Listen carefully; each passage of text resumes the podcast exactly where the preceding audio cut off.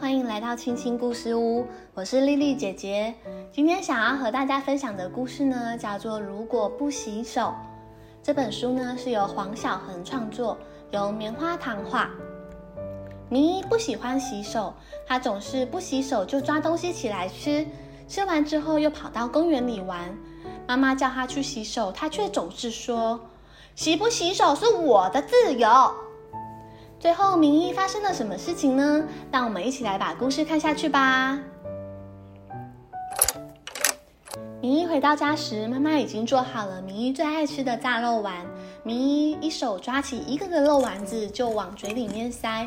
明一的小手黑黑的，妈妈让明一去洗手，可是明一却撅起嘴来说着：“我自己的事情自己做主，洗不洗手是我的自由。”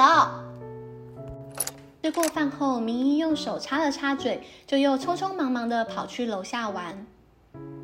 社区里面许多人在遛狗，明一朝着一只雪白的小狗跑过去，他一把搂住了小白狗，把它又抱又摸。小白狗身上却多了许多个油油的掌印，变成了小花狗。明一，明一，我们一起去玩吧。小伙伴们吃过晚饭后，通通都下来玩了。明一松开小白狗，朝伙伴们跑去。嘘，嘘，嘘，小声一点！你们听，草丛里面有蟋蟀在叫。哎，几个小伙伴们趴在草丛里，翻开土块，开始找蟋蟀。明一的手很快，一手就按住了一只小蟋蟀，双手合拢的将它捧在手心里。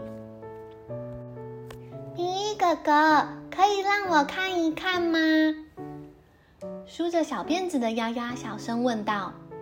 明一小心翼翼地张开手掌，丫丫大声地问：“咦，明一哥哥，你的手里没有小蟋蟀啊？”原来明一的手掌心全都是泥巴，根本看不到蟋蟀在哪里。明一把蟋蟀送给了丫丫，又跟几个小男孩去水边捉青蛙。小青蛙在水里时隐时现。明一脱下鞋子，挽起裤腿，站在水池里，一双小手在浑浊的泥水里摸来摸去。小青蛙很机灵，明一总是抓不到。他急得用手直直挠头，结果变成了大花脸。明一，明一，我们回家吧。身边传来妈妈的声音，明一扑向妈妈，给了妈妈一个大大的拥抱。妈妈干净的连身裙多了两个泥手印。终于回到家了，妈妈叫明一去洗洗手、洗洗脸，但明一却拿起了书架上的书，读得津津有味，书背印上了两个脏手印。接着教师节快到了，明一心想。嗯，然我来画一幅画送给李老师好了。明一一手摊开一大张白图画纸，拿起画笔画了一束鲜花。可是鲜花旁边怎么有许多脏脏的树叶呢？玩了这么久，明一的肚子咕噜咕噜的叫了起来。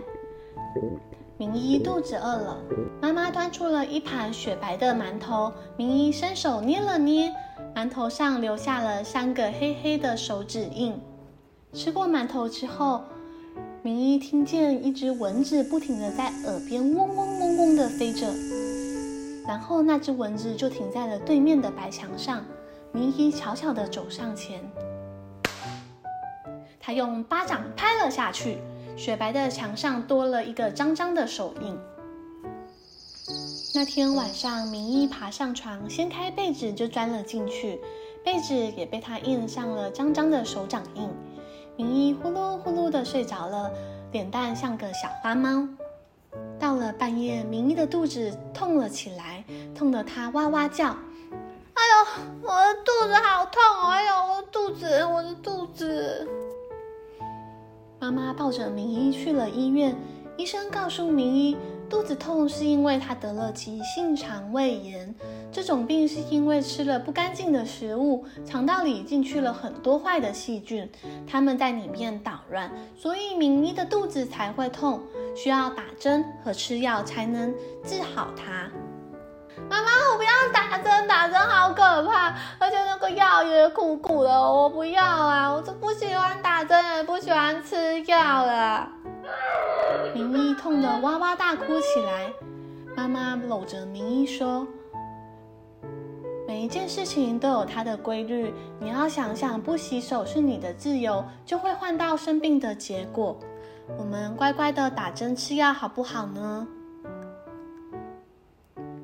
明依想了想，说：“嗯，那我还是做个卫生又爱洗手的乖小孩好了。我再也不要打针跟吃药了。”妈妈点点头说：“生活上不能没有约束，我们每个人都要为自己的行为负责。”嗯，我知道了，妈妈。那我回家要先洗手哦。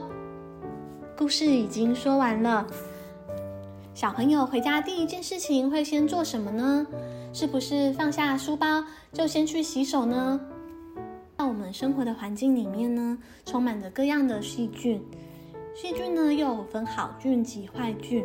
好菌呢可以使我们的肠胃道变得更健康，但是相反的，如果是坏菌呢，就有可能使我们生病或人不舒服。